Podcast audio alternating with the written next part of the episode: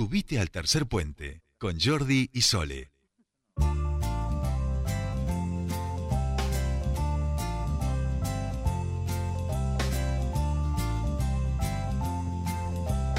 Seguimos con más tercer puente y ahora sí, vamos a eh, nuevamente a meternos en, en esta camino a las PASO que serán este 12 de septiembre a lo largo y ancho de nuestro país, donde se elegirán en algunos lugares se van a elegir senadores. Aquí en nuestra provincia se eligen a los diputadas y diputadas nacionales los precandidatos, porque luego estarán las generales en el mes de noviembre. Nosotros estamos recorriendo cada una de las propuestas. En esta oportunidad vamos a estar hablando con la propuesta del FITU, el MST, y para eso estamos en comunicación con la precandidata diputada nacional Priscila Otón. Bienvenida a Tercer Puente. Jordi Sole, te saludan. Sole, hola Jordi, buenas tardes y buenas tardes a la audiencia. Gracias por la invitación. No, gracias por, por atendernos. Y bueno, ahí decíamos un poquito, estamos tratando nosotros de recorrer cada una de las propuestas, entiendo que van eh, visitando a la ciudadanía en la medida de lo que se puede, con el contexto en el que estamos hoy, que es una pandemia, y en ese sentido consultarte, ¿no? ¿Cuál es la propuesta que están llevando y con qué se encuentran? ¿Cuál es la principal demanda de esta ciudadanía a la que, a la que van eh, visitando día a día? Mira, las demandas son las históricas, porque eh, ningún gobierno ha dado respuesta, ninguna de las fuerzas políticas que hoy se presentan ha dado respuestas, ni siquiera siendo gobierno, de eh, las demandas o los problemas que siguen siendo recurrentes en la gente. El trabajo, mejor dicho, la desocupación, eh, el trabajo para la juventud, la tierra y la vivienda, la salud, la educación, son los problemas recurrentes y, y, los que nos trasladan todos los vecinos y vecinas en cualquiera de los puntos de la provincia donde, donde vayamos. Claro. Eh, Priscila, en ese sentido, ustedes eh, van a, a, una interna con otra lista, así lo han configurado en el, en el Frente Izquierda Trabajadores Unidad. Contanos un poco cuál, por qué o cuál es un poco la, la diferencia y por qué ustedes creen que, que, aquellos que quieren participar y llevar su voto a la izquierda deberían hacerlo por, por la lista que, te toca encabezar esta vez a ti.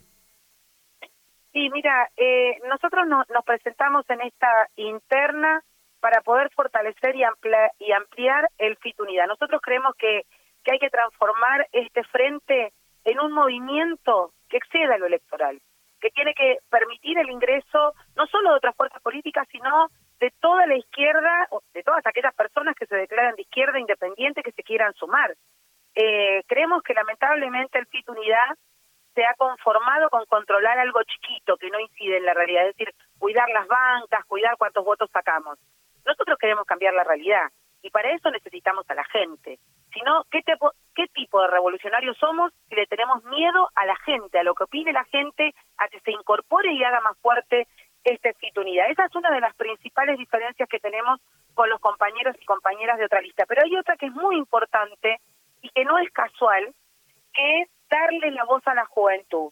Nosotros eh, tenemos hemos hemos hecho hoy una una una nota eh, con un relevamiento de las edades de todos los de todos los que compiten y la verdad que hay hay algunas algunos rankings que no me sorprenden. Por ejemplo, el que de eh, los candidatos más grandes, más, más de mayor edad, para decirlo correctamente, sean los, los de la lista. El MPN, el Frente de Todos y Cambiemos, que no hacen más que reflejar la vieja política que nada va a resolver y quizás además nos han demostrado, digo, el MPN hace 60 años que más de 60 años que gobierna nuestra provincia y ya nos ha demostrado con creces cuáles son sus políticas o la falta de políticas que tienen para resolver los problemas de la gente.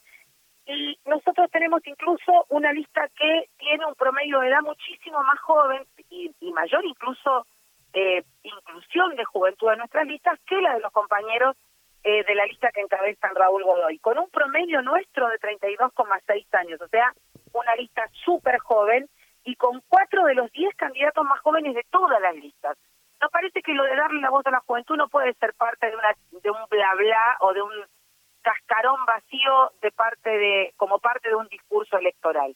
Eh, los jóvenes vienen transitando procesos impresionantes de cambio eh, y de lucha no solo en nuestro país sino en todo el mundo y particularmente de Latinoamérica. Entonces, para darle la voz a los jóvenes tenemos que integrarnos también en las listas. Claro. En ese sentido también eh, preguntarte, Priscila, por, por un fenómeno que se viene dando en los últimos años, no solo en la Argentina, sino me atrevería a decir a nivel global, y que tiene que ver precisamente con la irrupción de, fuerzas eh, políticas más de extrema derecha, eh, que ponen un poco en discusión, en tensión, parte de una lógica sistémica, por más que por después uno escarba y encuentra allí determinadas élites de poder global, pero sí han logrado eh, capturar el interés, la, inquietud de toda una, parte de, de, la juventud. Yo ayer, por ejemplo, veía algunos programas, en, en Buenos Aires es muy claro este perfil con, con Javier Milei, pero entiendo que también allí abreva parte de las construcciones que tradicionalmente ha tenido la izquierda en relación a, a, capitalizar, a capturar, a contener y a poder darle un espacio a ese gen más rebelde que uno tiene en la, en la juventud. ¿Cómo analizan esto ustedes, Priscila, tratándose obviamente de, un espacio de izquierda revolucionaria, transformadora y demás?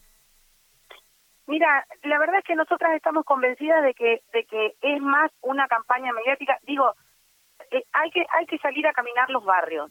Y no nos encontramos con jóvenes que digan aguante mi ley, aguante la derecha, me voy a hacer libertario, me pongo la camiseta, porque la verdad es que es mucho más una operación mediática de los grandes medios de comunicación y de, de los poderes que gobiernan la, la economía y la política de nuestro país le dan muchísimo más aire. Mira, vos fíjate una cosa, Jordi. Sí, sí.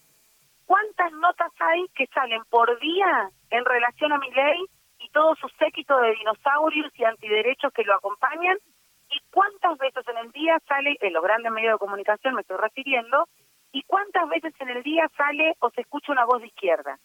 La diferencia es abismal, es abismal porque al poder político le conviene infinitamente más tener una opción por derecha que en todo caso se plantee o, la puedan eh, implantar como una como una tercera fuerza ante la bipolaridad o la, la, dicotomía, perdón, de, de votar a, los mismos de siempre, en particular al Frente de Todos y a Cambiemos, que a quienes desde la izquierda proponemos, por ejemplo, una reducción en la jornada laboral a seis horas, porque mira, hay mucha gente que nos tilda de locos, de utópicos, ¿no? De, decir cosas que son barbaridades, pero el trabajo cuando se cuando se fomentó como tal, cuando apareció el concepto por la necesidad de ponerle un nombre, porque lo que había era muchísimo trabajo, particularmente industrializado, la jornada laboral era de, de, de 12 horas como mínimo y de ahí para arriba hasta que los trabajadores se organizaron y dijeron, bueno, acá no se puede vivir de esta manera, necesitamos reducir la jornada laboral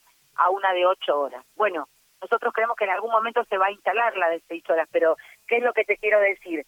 Que reduciendo la jornada laboral a seis horas, por ejemplo, permitiríamos que un 25% más de jóvenes ingresaran al mercado laboral.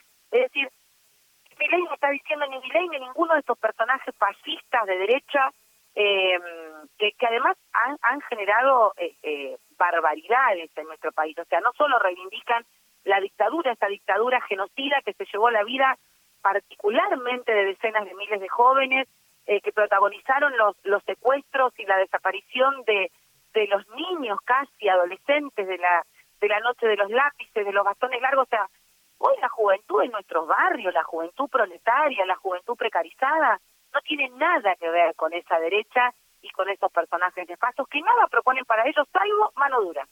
Claro. Priscila, la última en el día de hoy, ¿cómo continúan con las agendas de, de, campaña, acciones y demás ahora a lo largo de este fin de semana y los próximos días? Mira, esto, este fin de semana nos vamos a encontrar, bueno, hoy tuvimos un parate por esto del, de la alerta del temporal de viento, eh, pero ya mañana arrancamos otra vez con nuestra recorrida por los medios de comunicación, por las localidades aledañas, vamos a estar en Plotier, en Centenario, eh, y repartiendo nuestras propuestas casa por casa en los barrios populares de, nuestra ciudad de Neuquén. Y el, el sábado, iba a decir el lunes, el sábado vamos a tener una multiplicidad de actividades de las cuales vamos a participar en todas, arrancando por encontrarnos con la gente eh, cara a cara en las ferias más importantes de nuestra ciudad para luego confluir con las actividades que hay previstas eh, para el, perdón, en conmemoración del octavo aniversario ya hace ocho años de la firma del pacto con Chevron, que ha significado en nuestra provincia mayores desastres ambientales, desastres tremendos ambientales y una desigualdad cada vez más grande entre la gente que más tiene y entre los que menos tenemos. Y en ese sentido no me quiero olvidar de em, invitarlos a participar de estas acciones eh, que terminan con un proyectorazo a las nueve de la noche en la legislatura, pero también a sumarse a la marcha contra el gatillo fácil que va a haber mañana viernes. Eh, es un festival a partir de las cuatro de la tarde en el Monumento a San Martín. Son todas causas que levantamos desde el MST en la lista Revolucionemos la izquierda desde siempre y nos parece que parte de nuestra campaña tiene que tiene que ser mantener los espacios de militancia a los que estamos 24/7 sin importar si estamos de campaña o no. Bien, bien. Bueno, muchísimas gracias como siempre este contacto con Tercer Puente. Muchísimas gracias a ustedes y sigo quedando a disposición. Bueno, muchas, gracias. Hablábamos con Priscila Otón, ella es precandidata a diputada nacional por el FITU MST. Eh, bueno, respecto a, todo lo que están realizando hasta aquí, cuál es la propuesta, cuáles son aquellas demandas más importantes que están encontrando en la ciudadanía y la quien va a decidir finalmente el 12 de septiembre quiénes serán sus candidatos a diputados nacionales y diputadas para las generales de noviembre.